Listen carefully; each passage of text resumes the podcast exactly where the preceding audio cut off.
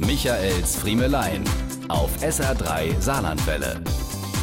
Was hab ich in meinem Leben nicht schon für Pfannen ausgegeben? In der ersten Wohnung die erste teure Teflonpfanne, weil man braucht ja auch gut Pannen, bei der man uns immer gesagt hat, Teflon, genial flutschig, aber nicht mit der Gabel rein und nur mit dem Holzlöffel rühren, sonst geht die Beschichtung kaputt.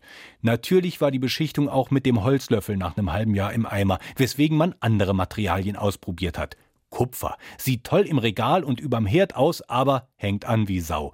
Gusseisen vom Allgäuer Metallluige. Wunderbar zum Rösti-Braten, aber mit dem langen, heißen Metallstiel braten genauso schnell die Finger an.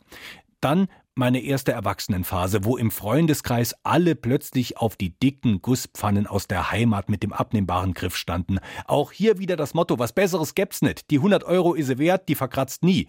Und für weitere 20 Euro bekommt man auch noch einen Glasdeckel dazu.